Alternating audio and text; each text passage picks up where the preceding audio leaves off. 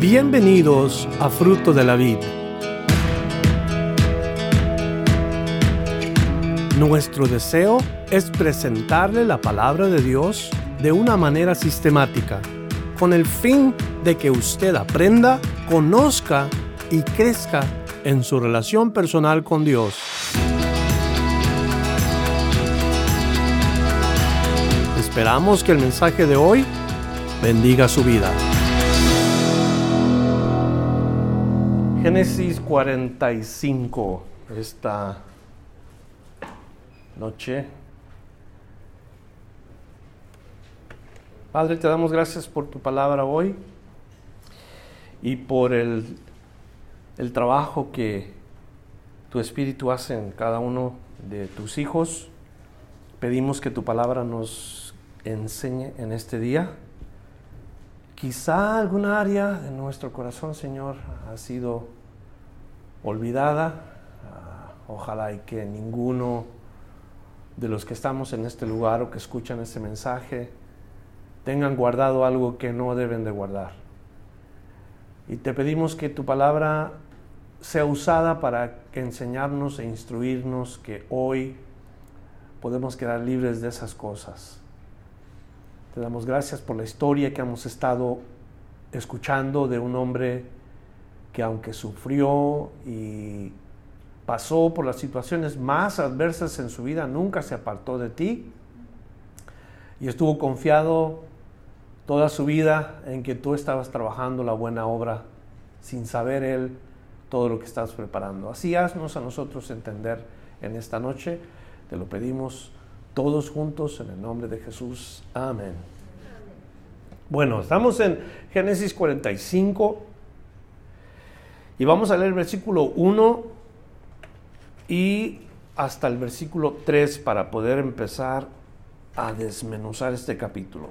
Dice allí, no podía ya José contenerse delante de todos los que estaban al lado suyo y clamó, Haced salir de mi presencia a todos.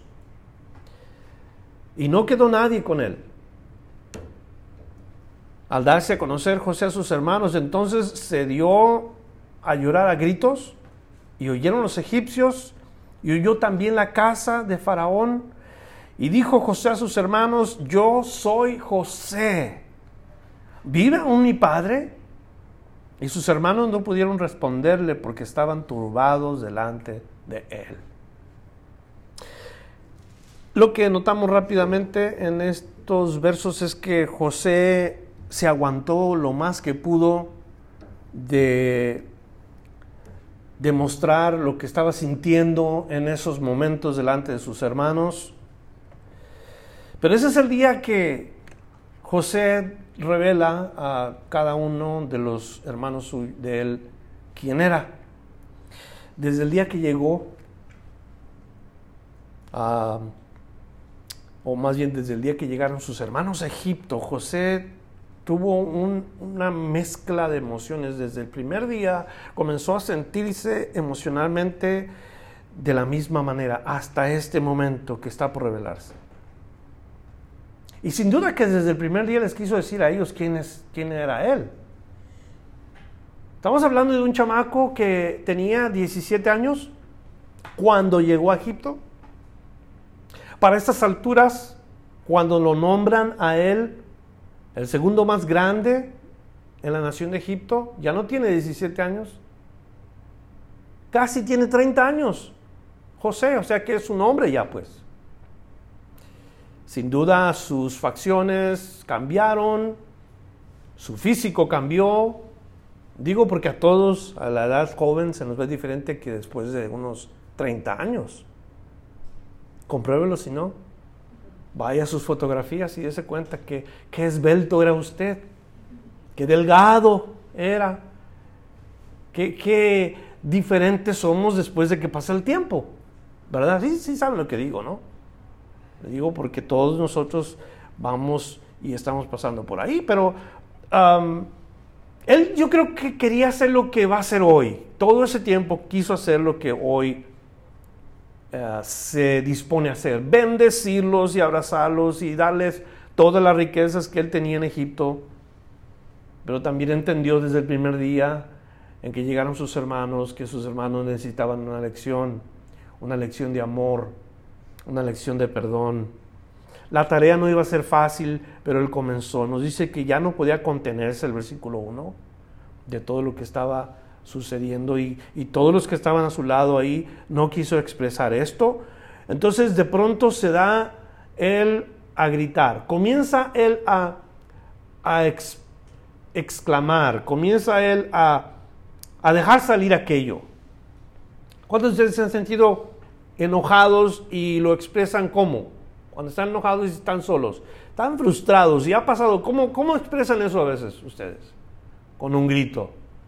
Yo he visto a la gente que cierra sus, sus ventanas de sus carros y gritan dentro del carro y nomás se ve que, ¡ah!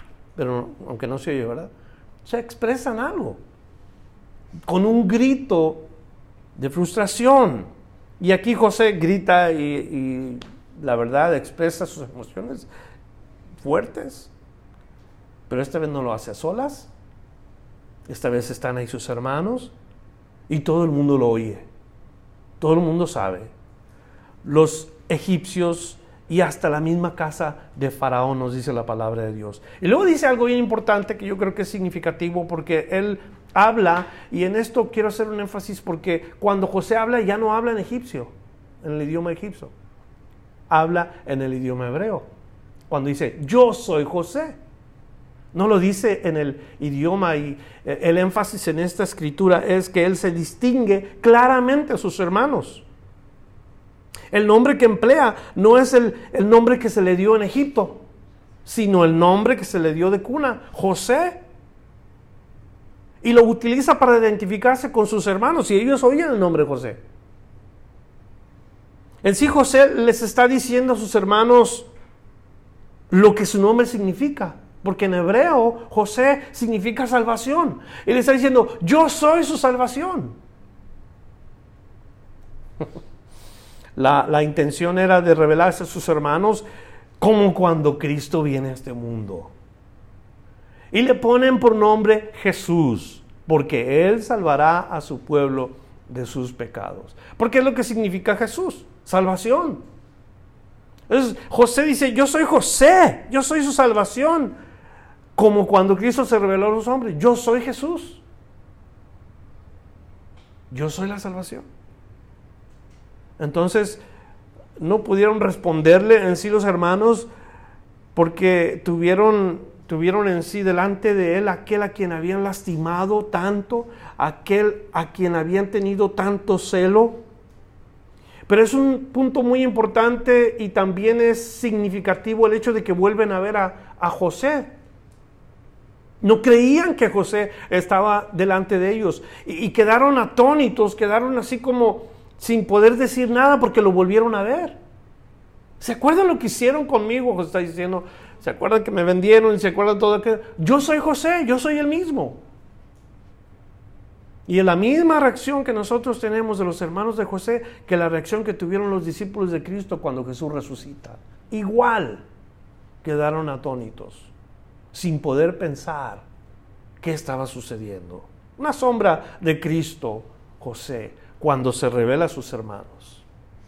Vamos a ver qué sucede en esta revelación de José delante de sus hermanos. Verso 4 nos dice, entonces dijo José a sus hermanos, acercaos ahora a mí. Y ellos se acercaron. Y él dijo, yo soy José, vuestro hermano, al que bendices para Egipto. Ahora pues, no os entristezcáis. ¿A poco no le suena como las mismas palabras de Cristo a sus discípulos? No se turbe vuestro corazón. No se pongan tristes.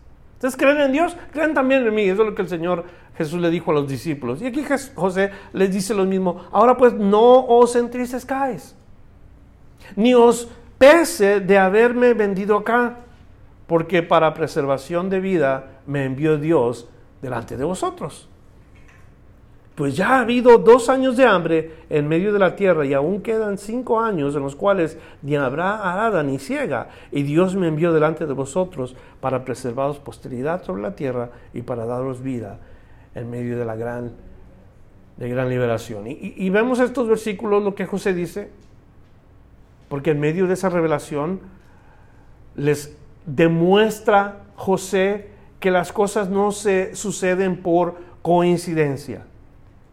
Las cosas que pasan en la vida de José y de sus hermanos no es casualidad, no es buena suerte.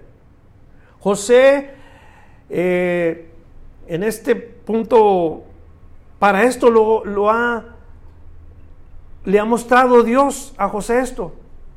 Para esto lo ha traído Dios hasta este punto, para salvarlos, para darles vida en realidad, físicamente, porque sin José toda la gente que estaba en los alrededores iba a morir.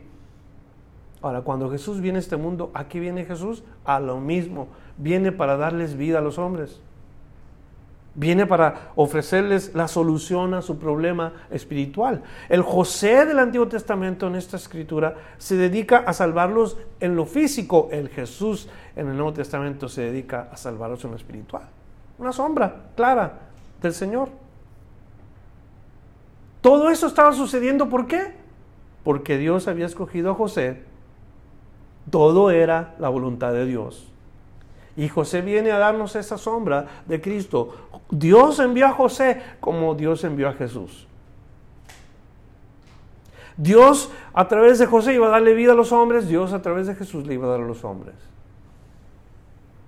En Juan 20, versículo 31, nos dice, pero estas se han escrito para que creáis que Jesús es el Cristo, el Hijo de Dios, y que para que creyendo tengáis vida en su nombre.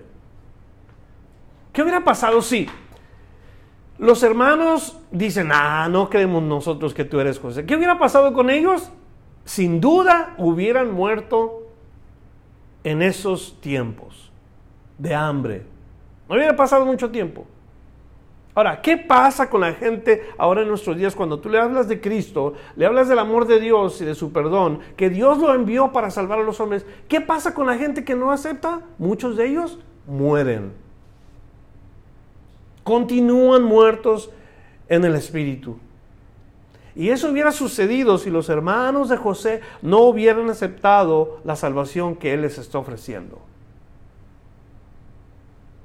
Dios envía a su Hijo con el único propósito de salvar lo que se había perdido.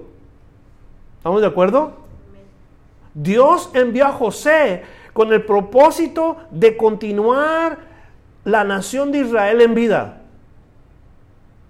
con, el propósito de salvar a su familia.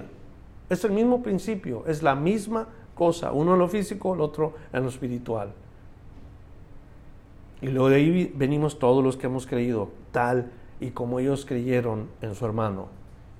Nosotros hemos creído en José. Entonces, hasta ese versículo, importancia de que José ofrece algo y ellos están por aceptarlo o rechazarlo que esa es la única opción que tienen. Verso 8, así pues, no me enviaste acá vosotros, sino Dios.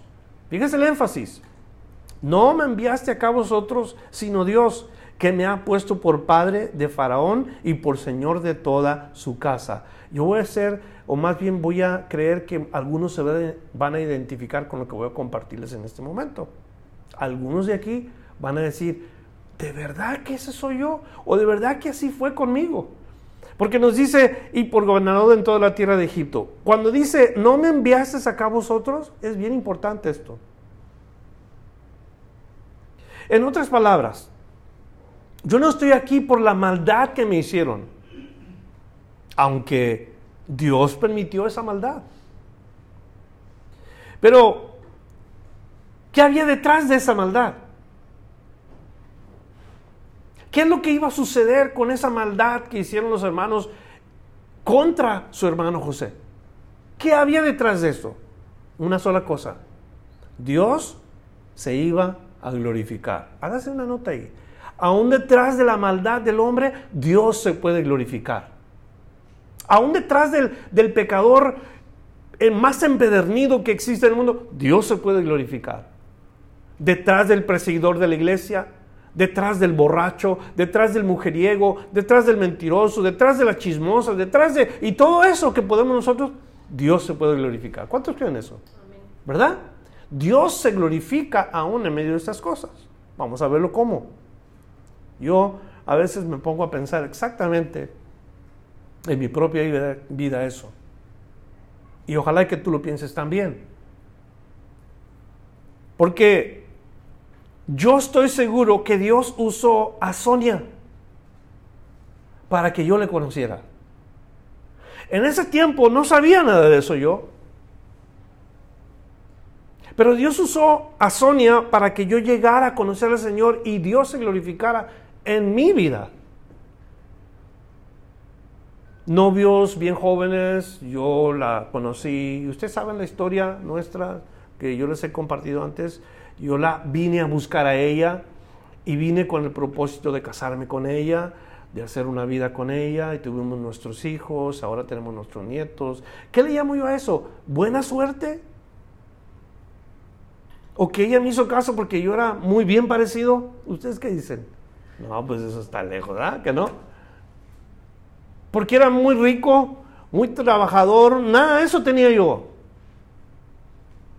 Era vicioso, y, no tenía experiencia de la vida y no tenía ni siquiera un oficio, o sea, no tenía nada para ofrecerle todavía. Cuando yo vine para acá, no tenía ni un centavo más.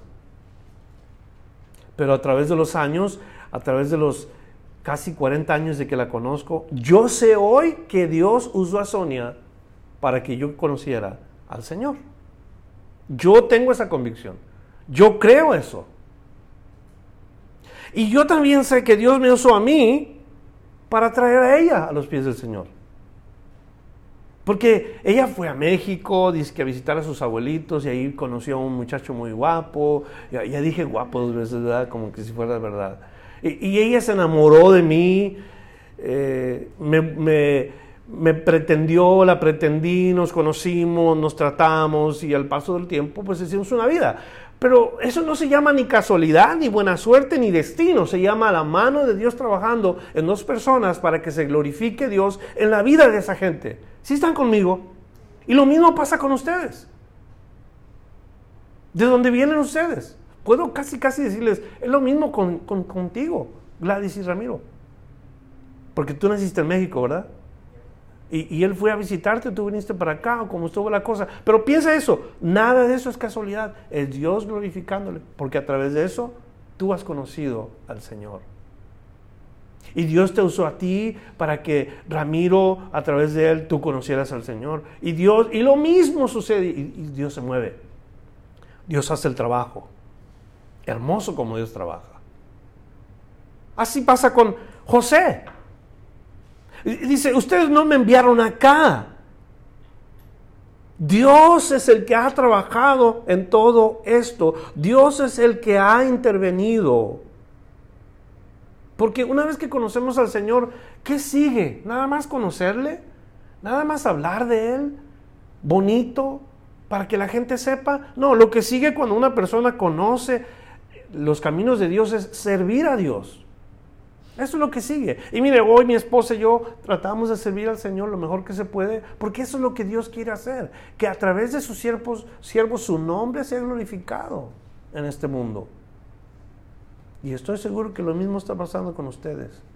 Ahorita, entonces, sí, pero es que parece que está perdido todo, no tengo ni siquiera ah, alegría. No Acuérdate que Dios está trabajando algo detrás del escenario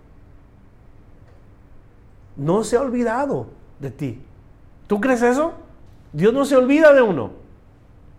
Uno se olvida de él. José le dice a sus hermanos, no fueron ustedes. Dios me ha puesto a mí en este lugar. Y más que eso dice, Dios me ha puesto como padre de Faraón, como quien dice el consejero de Faraón, o aquel que decide por Faraón, el que escoge por él. Eh, eh, dice esto porque en la historia muchos faraones eran jóvenes de edad y para el tiempo que José está ah, como segundo en Egipto, el más importante, eh, tal vez ya murió ah, el primer faraón, porque todos eran faraones. Viene el segundo faraón. Se dice que todos los faraones que hubo, a excepción de unos cuantos, vivieron muy poco tiempo y reinaron muy poco tiempo, morían adolescentes. Pero José, a los 30 años, continúa en Egipto. Y, es gobernante juntamente con Faraón. Como quien dice, él quizás era el que mandaba muchas cosas, estaba para hacer algunos directamente lo que José decía, él era la solución. Mire qué comparación hago yo. Jesús viene a este mundo, ¿quién es el que está en control del mundo? ¿Quién? Satanás. Satanás controla todas las cosas en este mundo. Y, y, luego viene Cristo, quien es alguien que se compara a un siervo, como quien dice, un José, viene a servir, no viene a gobernar, viene a servir. Pero aun cuando viene a servir, es mayor que Satanás. Y, como quien dice, lo que él dice es lo que va a suceder. Y eso es exactamente lo que pasa con José en Egipto. Lo que él dice es lo que Faraón decide hacer. El consejo que da José es lo que cuenta. Aunque el mundo, por ejemplo, en esos días está bajo el control del diablo, Dios es el que dice la última palabra siempre. Dios, ¿quién es el mayor? Sin duda, lo que dice José, me ha puesto por padre de Faraón. Ese concepto es bien entendible para nosotros. Padre de Faraón. Un padre es el que decide, un padre es el que disciplina, un padre es el que aconseja, un padre es el que pone el ejemplo. O sea, un padre es mayor como quien dice, está diciendo yo soy antes que Faraón. Significativo. Jesús dijo, mi Padre y yo, uno somos. Entonces, eh, en esa manera podemos decir que Jesús cuando vino, sin duda, la gente no quiere escuchar esto, pero Jesús tenía control de las cosas. Tuvo control de las cosas. Tiene control de todo. Aunque parece que el diablo se opone, pero no se puede oponer. Es solamente una, un, siervo más para que Dios se glorifique. Porque todo lo que el diablo está haciendo tiene la intención de glorificar a Dios. Para allá apunta todo eso. Todo eso glorifica a Dios. Él hace que los hombres se rebelen y que los hombres deseen ir en contra de Dios, todo eso glorifica a Dios. Porque al final el Señor, cuando derrama su ira, lo hace contra aquellos que obedecieron la mentira y aborrecieron la verdad. Entonces no somos hermanos que causan eso. Y en el caso de nosotros no, no culpemos a la gente. Nuestra carne, nuestra lucha no es contra carne y sangre. En otras palabras, lo que te sucede a ti, lo que me sucede a mí, no es por la gente. No es la gente con quien tenemos nosotros que pelear. Nuestra lucha es contra principados y potestades, contra huestes celestiales, contra espíritus inmundos. Nuestra lucha es contra esa atmósfera o esfera espiritual en donde si de veras eres hijo de Dios, vas a estar adentro. Esa es la lucha. Pero no contra la gente. No digas que fue tu tío, no digas que es tu esposa, no digas que es tu suegro, tu suegra, no digas que son tus hijos, no, no, nuestra lucha es contra huestes espirituales. Por eso tenemos que estar bien tomados de la mano del Señor, para que podamos decir, es el Señor el que ha puesto, es el Señor el que me tiene aquí. Vamos a aprender un poco más acerca de eso. Verso 9 nos dice, daos prisa, ir a mi Padre y decirle, Así dice tu hijo José. Dios me ha puesto por Señor en todo Egipto, o de todo Egipto. Ven a mí, no te detengas. Habitarás en la tierra de Gosén y estarás cerca de mí, tú y tus hijos y los hijos de tus hijos, tus ganados y tus vacas y todo lo que tienes. Verso 11. Y allí te alimentaré, pues aún quedan cinco años de hambre para que no perezcas de pobreza tú y tu casa y todo lo que tienes. He aquí vuestros ojos ven, y los ojos de mi hermano Benjamín, que mi boca os habla. Haréis pues saber a mi padre toda mi gloria en Egipto y todo lo que habéis visto, y daos prisa y traer, traer a mi padre acá. Note esto que dice José rápido en el versículo 9. Dios me ha puesto. Si hay algo que aprendemos nosotros de José, aparte de todo lo que hemos aprendido, es su humildad. Es su humildad, porque la posición, qué difícil es cuando un hombre tiene una posición de autoridad. Cómo el hombre llega a jactarse cómo el hombre llega a tener una posición a veces inmovible. Pero José dice, yo no me he puesto aquí, Dios me ha puesto aquí. Esa es su posición. Dios lo puso ahí. Ahora, ¿por qué? No fue por sus estudios, no era porque fuera un hombre intelectual, inteligente necesariamente, o porque tenía personalidad, aunque todo esto lo tenía José, un hombre preparado. Y nos dice la, Biblia que era de bello rostro, joven, tenía presencia, tanto que la esposa de Potifar lo quiso ah, seducir. O sea que José de verdad era un hombre que tenía todas las calificaciones, sin embargo, él no hizo o enfatizó que eso lo tenía ahí. Dice, Dios es el que me ha puesto allí.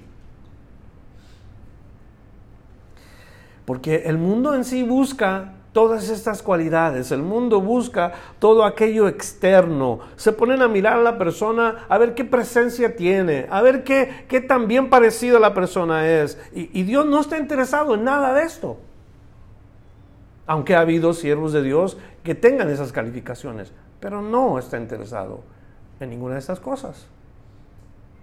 ¿Por qué? Porque Dios no mira lo, externo. Dios mira al corazón del hombre. Dios mira lo interno. Cuando David, el rey, iba a ser ungido, viene Samuel a la casa de su padre Isaí y comienza a decirle, mira que yo vengo porque soy enviado del Señor, necesito saber cuántos hijos tienes. El Señor me ha enviado a tu casa y luego dice, llámalos por favor y comienza a llamarlos y llama al mayor. Sale un hombrezón bien grande, un hombre de guerra, eh, fuerte. Y cuando lo ve Samuel, Samuel dice, este ha de ser. Ahí está el rey de Israel que ha de suplir a Saúl. ¿Cómo era Saúl? Si ustedes pueden acordarse. ¿Qué describe la Biblia de Saúl? Que era bien alto, más alto que todos los demás, dice de, los hombros para arriba, el más alto. Sin duda un hombre de guerra, porque eso es lo que fue. Y entonces Samuel piensa cuando sale Abinadab, creo que se llamaba el hermano mayor, y lo ve y dice, ajá, sin duda este es el rey. Este va a ser el ungido. Y Dios le dice al profeta, ese no es. Y luego llama a otro de sus hermanos que también se impresiona a Samuel. Aquí está el rey. Y Dios le dice, ese tampoco es. Samuel estaba mirando lo externo.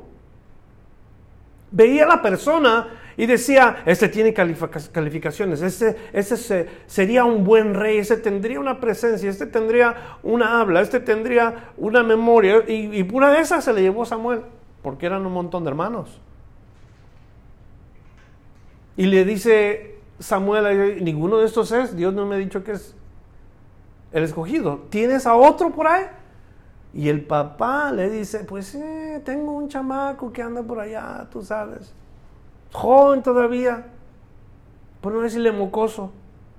Es un muchacho que allá me está cuidando las ovejas. Dice Samuel, tráemelo, tráemelo. ¿Y cómo describe la Biblia a, David lo describe como rubio, de buen parecer. Sobre todo lo describe la palabra de Dios, eh, no en ese versículo, pero en otros, que era temeroso de Jehová. Cuando lo ve Samuel, el Señor le dice, este es. Úngeme a este porque este es el rey de Israel. Dios mirando lo interno del hombre. Y lo más importante que Dios miró en David, así como lo vio en José, era su temor al Señor. Que creía en Dios. que sabía confiar en Dios. Y lo vamos a ver por qué en estos versículos. José era un hombre a esas alturas, como les dije, más o menos como de 30 años, un hombre ya que tenía influencia, un hombre que era bien conocido, bien famoso. José tenía todas las de ganar. José era lo máximo aparte de Faraón, o sea que no tenía necesidad de nada, sin embargo se mantuvo humilde. Hágase la nota, mantenernos humilde hasta el fin de la carrera. Nunca lleguemos a pensar nosotros que ahora sí, nadie me mueve, nadie me quita, ahora sí estoy completo, ya llegué a la cima. Eso es cuando Dios nos baja de ahí, porque nuestro corazón se llenó de orgullo y nos quita aquello que teníamos y se lo da a alguien más. Eso se repite todo el tiempo debajo de este sol. Aquellos que se sienten bien preparados y que tienen eh, tanto conocimiento y Dios dice, no necesito estar oyendo todo lo que sabes. No necesito estar viendo qué fuerte eres, qué inteligente. Dios quiere un corazón humilde. Al soberbio, Dios lo resiste. Y lo único que hace es como que si fuera algo que estorba y lo quita de ahí y trae a alguien más que tenga el corazón como el de Dios. Como Cristo, el manso y humilde de corazón. Ahora la pregunta es que si Dios nos ha puesto a nosotros, ¿Dios me ha puesto a mí sobre algo? ¿Vio Dios en mí algo como para que yo esté allí? ¿Que esté llevando a cabo un trabajo? Y, luego lo que sigue es, yo me pregunto, Señor, ¿te estoy dando lo mejor o todo lo que me sobra? Señor, ¿me estoy quejando o te sirvo sin quejas? ¿Te sirvo con condiciones o sin condiciones? ¿Confío en ti plenamente o estoy constantemente dudando que a lo mejor ya se te olvidó que, que me has abandonado? O sea, ¿cómo es que yo sirvo al Señor? ¿Estoy contento, estoy descontento con mi servicio al Señor? No tengo gozo, no tengo ni siquiera pasión para las cosas de Dios ya. ¿Qué está pasando entonces? No debería estar en el ministerio. No debería estar en el servicio de Dios. Porque Dios no quiere un trabajo así. Entonces yo tengo que saber si yo le estoy ofreciendo al Señor un trabajo limpio, limpio de manos, limpio de corazón. Con un corazón humilde, pero con manos limpias. Si usted se fija en todo el tiempo que José pasó por las pruebas y las adversidades, ni una queja. Nunca anduvo diciendo, ay, pobrecito de mí, se olvidó Dios. No, todo lo que sucedió, todo sucedió él sabiendo que Dios tenía un propósito y estaba con él. Y todo lo que hacía José prosperaba porque Dios estaba con él. Aprendamos, hermanos. No, no, esperemos experimentar lo que José experimentó para entonces decir, ahora sí voy a servir al Señor. Porque nunca hemos caído presos en la cárcel, nunca hemos caído en un pozo vacío, en una cisterna oscura, nunca hemos sido esclavos por tiempo, nunca hemos sido acosados de que violamos a alguien, nunca hemos, o sea, no hemos estado ahí. ¿Por qué queremos experimentar estas cosas para luego decir, ahora sí puedo servir al Señor? No. Dios te tiene ahí ahorita. Dios te llamó ahí ahorita. Donde quiera que estés, mejor trabajador, mejor policía, el mejor licenciado, ahí que tiene Dios, sírvele a Él con alegría, y de la mejor manera, con un corazón humilde y manos limpias. Que es lo único que Dios quiere. Entonces, con esa autoridad le dice, ¿saben qué? Traigan a mi papá. ¿Qué quiere decir esto? José nunca se olvidó de su padre. En la mente de José estaba el padre y nos preguntamos el por qué José nunca regresó a casa de su padre si ya podía regresar. Era libre. ¿Por qué no regresó? Y yo la única respuesta que encuentro, en los primeros años de su vida, estuvo imposibilitado de regresar. No podía regresar, era esclavo, estaba en la cárcel. Pasaron dos años que estuvo en la cárcel, por dos años cuando menos no pudo regresar, 19 años. Otro año o dos que pasaron mientras que estuvo sirviendo en la casa de Faraón, 21 años, y así se fueron yendo los años, cuando menos pensó, José ya era un hombre. Ahora, no es que no quiso regresar él, tenemos que entender algo, aquí hay una aplicación. Cuando tú eres esclavo, estás sujeto a otros, como lo que Cristo dice, el pecador. ¿A quién está sujeto el pecador? ¿Quién sabe? Al pecado. ¿Qué hace el pecador cuando está sujeto al pecado? Nada. Es, esclavo del pecado. Se la pasa pecando. Pero cuando es libre, puede regresar con libertad a donde quiera porque ya no es esclavo. Así José. Ahora lo tenemos nosotros en una posición de autoridad. Pero hay algo muy importante que él dice. Yo tengo que estar aquí porque este es el lugar donde Dios me quiere para salvar a mi familia. No podía irse José, porque tenía que salvar a su familia. Cristo viene a este mundo y dice, yo he venido para cumplir la voluntad del Padre. Imagínense si Cristo a la mitad dice, nos vemos. Ya me voy yo. No, Cristo cumplió la voluntad de Dios y hasta el último minuto terminó la carrera que Dios le dio para hacer. Y esa es la foto en la vida de José. No salió a la casa de su padre hasta que no terminó. No se unió a su padre hasta que no terminó y estuvo listo para salvar a toda su familia. Verso 14 nos dice, en esos momentos, verso 14 dice, y se echó sobre el cuello de Benjamín, su hermano, y lloró. Y lloró también Benjamín sobre su cuello.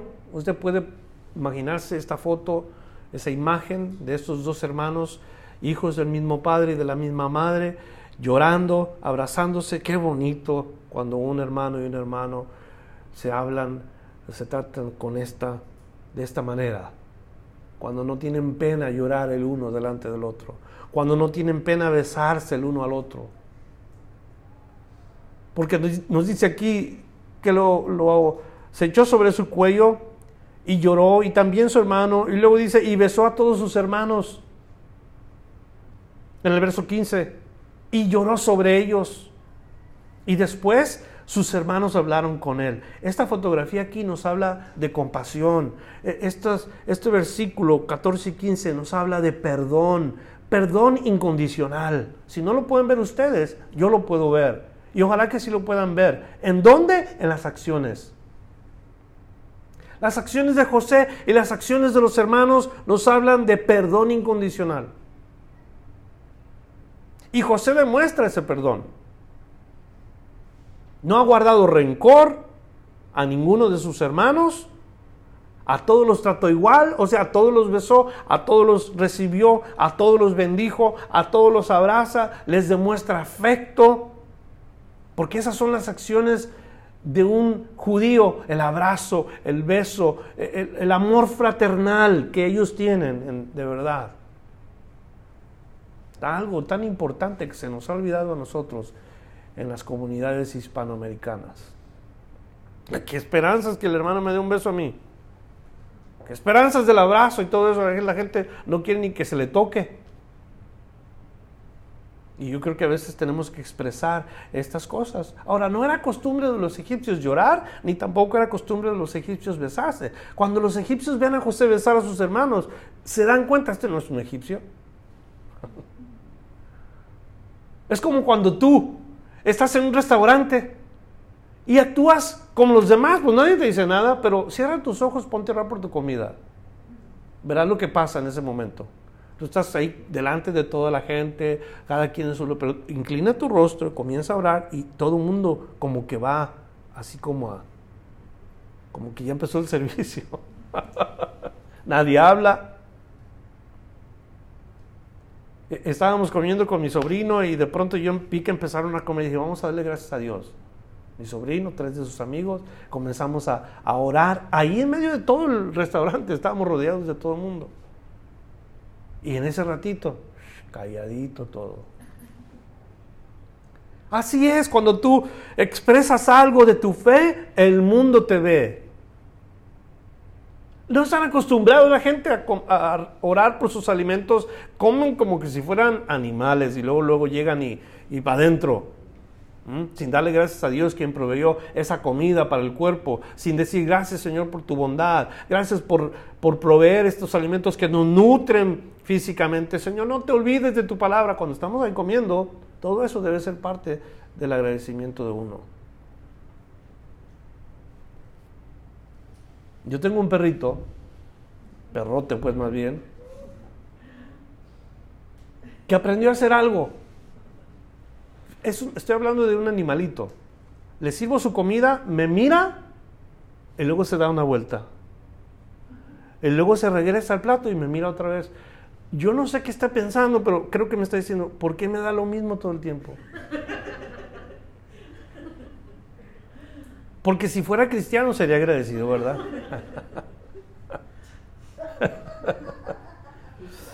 Entonces, José demuestra a sus hermanos en, este, en ese momento la manera como se está expresando, como los está tratando, un amor, un, perdón incondicional, algo que no se veía en, en, los hermanos. Es más, ni le creían los hermanos. Ahorita vamos a ver lo que les dice en los, en los versículos que siguen. Luego nos dice, después sus hermanos hablaron con él. Y esto puedo verlo yo, que en realidad hubo una reconciliación, una aceptación y un perdón, porque ahora sí, los hermanos hablan con él, hablan con cariño. Estoy seguro que todos y cada uno, ay José, qué bueno, que no te pasó nada, estoy tan arrepentido, José. Y, y qué suave, Qué bueno que los hermanos puedan tratarse con cariño, con amor, no con celos y, con malos entendidos. Ellos llegaron a ese punto de perdonarse de veras. ¿Por qué será que a veces nos cuesta tanto el perdonar incondicionalmente? Te perdono, pero, pero no se me va a olvidar. Y la traemos todo eso con nosotros y a la primera que se nos presenta sacamos los trapitos al sol. Y es que te acuerdas aquella vez que me hiciste aquello, Martín. No se me olvida. Y así somos. ¿Recuerdas esto que te acuerdas aquel día? Eran como las doce y media de la tarde y yo tengo todo y, lo guardamos. Nuestro, nuestra, ¿cómo se llama? Nuestra computadora registra todo eso y se queda ahí. No podemos hacerle delete. Ahí está como que funcionó o no funcionó el botón del delete y siempre estamos recordando, hermanos, aprendamos que Dios nos dice que si no perdonamos nosotros a nuestro hermano, Dios tampoco nos puede perdonar a nosotros. Pero ¿qué si la otra tú tienes que perdonar a tu hermano? Punto. Dios dice, tú debes de perdonar a aquel que te ofendió. Si fuiste ofendido, no importa, Vamos a continuar, verso 16. Se oyó la noticia en la casa de Faraón diciendo, los hermanos de José han venido. Y esto agradó a los ojos de Faraón y de sus siervos. Y dijo Faraón a José, di a tus hermanos, haced esto, cargar vuestras bestias e id, volver a la tierra de Canaán. Y tomar a vuestro padre y a vuestras familias y venid a mí. Porque yo os daré lo bueno de la tierra de Egipto y comeréis de la abundancia de la tierra y tú manda, haced esto. Tomaos de la tierra de Egipto carros para vuestros niños y vuestras mujeres y traer a vuestro padre y venid. Y no os preocupéis por vuestros enseres, porque la riqueza de la tierra de Egipto será vuestra. Fíjese cómo el favor de Dios con una persona que es íntegra, con una persona que es honesta y con una persona que es servicial, porque todo eso lo vimos en la vida de José un hombre temeroso de Dios, un hombre que hizo amistades en el lugar correcto, con su honestidad, hablando la verdad. Y todo esto le ayudó. Ahora la casa de Faraón está siendo, como quien dice, ofrecida para esa familia de José. Toda la familia real se puso contenta. Porque los hijos de José, los hermanos de José, los, el padre de José, todos esos venían, toda su familia. Ahora, qué triste porque al paso de los años los faraones se olvidaron de quién era José. Y, la verdad, como cuando crece una cosa, crece también los problemas. Iba creciendo Egipto, iba creciendo a la nación judía dentro del mismo lugar. Comenzaron a crecer los problemas y los celos y las contiendas. Entonces, para el final de los cuatrocientos y tantos años que pasaron, José no es nadie. Nada más en ese tiempo. Pero no vamos a brincar hasta allá. Solamente le estoy diciendo qué es de tremendo el corazón que se olvida de las cosas que han tomado lugar. Aquí este faraón tiene un corazón dispuesto a ayudar a la familia de José. ¿Dónde quedó eso? ¿Dónde terminó todo eso con el paso de los años? Esa es la idea. Verso 21, y lo hicieron así los hijos de Israel, les dio José carros conforme a la orden de Faraón y los suministró víveres para el camino. A cada uno de ellos les dio muchos mudas de vestidos y a Benjamín dio 300 piezas de plata y cinco mudas de vestido. Y a su padre envió esto, diez asnos cargados de lo mejor de Egipto, diez asnas cargadas de trigo y pan y comida para su padre en el camino. Y despidió a sus hermanos y ellos se fueron y les dijo, no riñáis por el camino. no pleiteen por el camino, porque pues ya los conocía. Y ya te fijaste, José le dio a su hermano, le dio más que nosotros. ¿No hubiera terminado Benjamín como José? ¿Por los celos? Los celos que, que carcomen a la gente por dentro, los celos que pudieran comenzar con, al, con la gente, por, por más espiritual que seas. Si no cuidamos nuestro corazón, los celos pueden comenzar a trabajar en ti o en mí. Y cuando los celos comienzan a hacer su trabajo, si no los expulsamos en el nombre del Señor, ellos se apoderan de uno y ellos nos destruyen. Dios le dice a José, no riñan por el camino. No te di a ti más porque te quiero más, ni a ti porque te quiero menos. Ustedes reciben y eso es todo. La Biblia nos dice que Dios nos dio a todos dones espirituales. El Señor a todos sus hijos nos dio dones espirituales. ¿Cuántos tienes tú? Y me puedes decir, hermano, pues yo tengo tres dones espirituales, sé cuáles son, este, este y este. Yo en lugar de ponerme celoso, debe decir, qué bueno, gloria a Dios. Los estás usando para el Señor. Y, eso es lo que importa. Cuando una persona recibe de parte de Dios. Si estamos recibiendo del Señor dos, no nos pongamos celosos del que recibió cinco. Porque esa capacidad es la que Dios te vio que tienes. Y el que tiene cinco es la capacidad que Dios vio que tiene. No sentir celos, más bien trátense con amor. Ellos debían de tratarse de la misma manera porque eran hermanos, como la Biblia enseña a todos los hermanos, aún hermanos de la fe. Si ya habían sido perdonados, ¿qué importaba lo demás? ¿Qué importaba todo eso? Punto importante. No riñan, ámense. Al final veremos una escritura sobre esto para terminar los versículos 25 hasta el final. Nos dice, y subieron de Egipto y llegaron a la tierra de Canaán, a Jacob su padre, y le dieron las nuevas diciendo, José vive aún. Y él es señor de toda la tierra de Egipto. Y el corazón de Jacob se afligió porque no los creía. ¿El corazón de quién? ¿De quién? Jacob. No tenía dos personalidades, Jacob. O sea, no tenía la personalidad de Jacob y la personalidad de Israel, no, no, pero Jacob implica o indica un corazón que no confía, un corazón carnal, un corazón que no es gobernado por Dios, un corazón tramposo, que no cree, un corazón que duda, o pudiéramos decir un corazón falto de fe. Ese es Jacob, el que salió de la casa de su padre cuando lo engaña y se va por 20 años y se va a hacer puras cosas en la carne.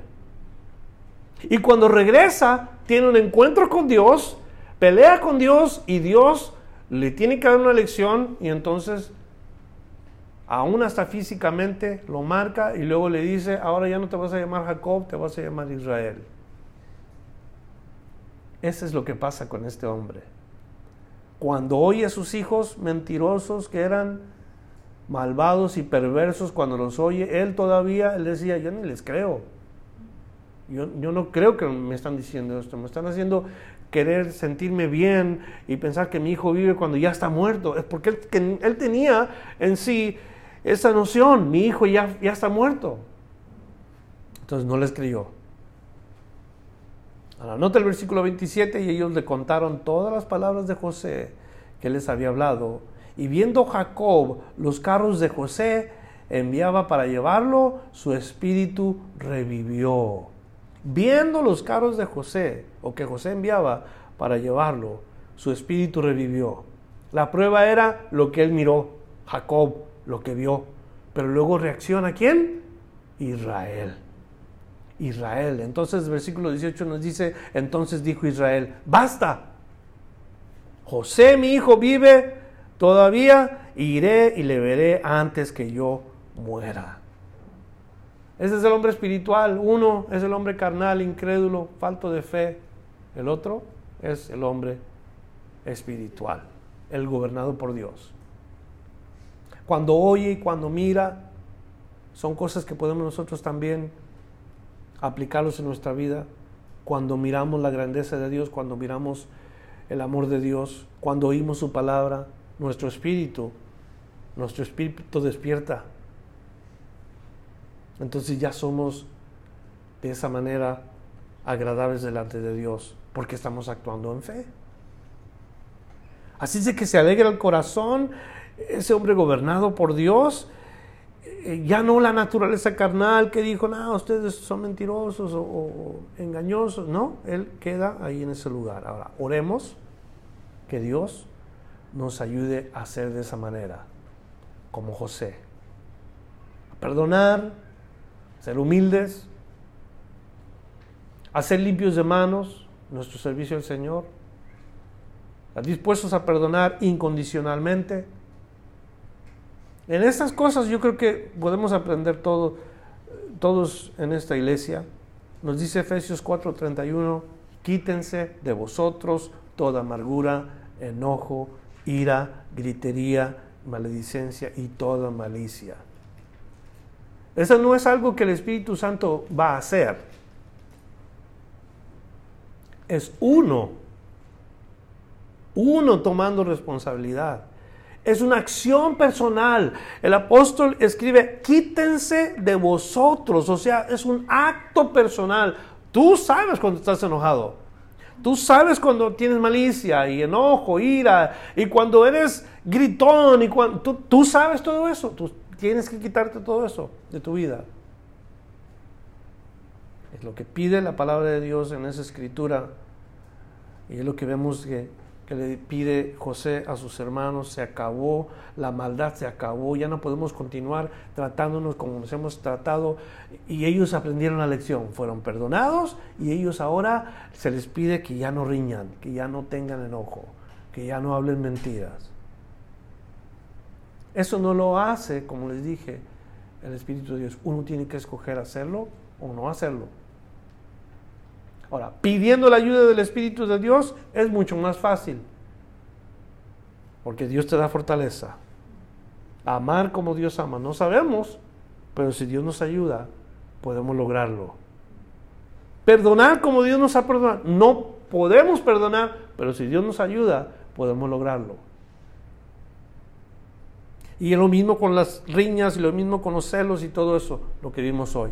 Así es de que, que Dios nos ayude a irnos a casa con esto en mente y meditarlo.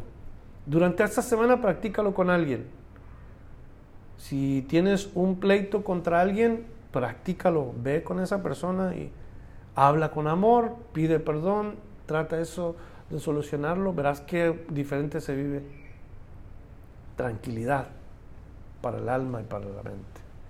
Oremos delante del Señor con acción de gracias, porque Creo que tu palabra nos ha dicho, Señor, claramente que este siervo tuyo llegó al lugar donde estuvo porque tú te ibas a glorificar, sin duda te ibas a glorificar grandemente. Y Él te sirvió con todo su corazón y miró tu mano moverse por todas partes, aún cuando no entendía y cuando no sabía dónde iba a terminar, siempre confió en ti, Señor. Que no nos suceda ah, que nosotros caigamos cortos en esto. Ayúdanos a que cada paso, aunque esté difícil, cada paso, depender y creer en ti 100%. Llénanos con tu Espíritu Santo para que cuando nos activemos a dejar alguna práctica que no te agrada, seamos fortalecidos, Señor. Si sentimos celos porque alguien más hace cosas, Señor, y nosotros quisiéramos ese lugar, ayúdanos a decir, qué bueno que estás usando a esta persona para el servicio tuyo, Señor. Llénala más con tu espíritu, dale más sabiduría y que seamos así en lugar de sentir celos y estar riñendo y enojados, Padre. Te lo pedimos por los méritos de Cristo, porque nadie más, nadie más nos puede ayudar. Nos vamos a nuestra casa meditando pues en esta enseñanza y te pedimos, Padre, en nombre de Jesús estas cosas. Amén. Gracias por escuchar la enseñanza de hoy. Visítenos en frutodelavid.com para escuchar más mensajes, para obtener las notas del estudio y para comunicarse con nosotros. Que Dios le bendiga abundantemente.